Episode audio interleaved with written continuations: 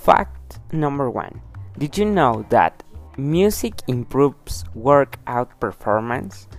Listening to music while exercising can improve workout performance by 15%.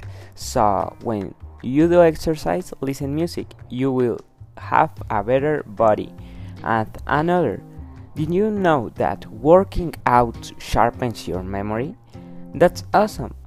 Exercise increases the production of cells that are responsible for learning and memory. So, if you exercise, you will have a 10 in your exam.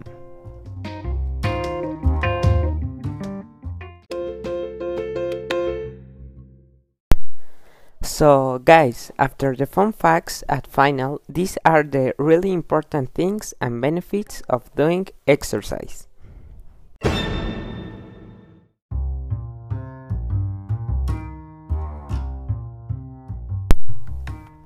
So, if you are regularly physically active, you may reduce your risk of a heart attack, manage your weight better, have a lower blood cholesterol level, lower the risk of type 2 diabetes and some cancers, have lower blood pressure, have stronger bones, muscles, and joints, and lower risk of developing osteoporosis.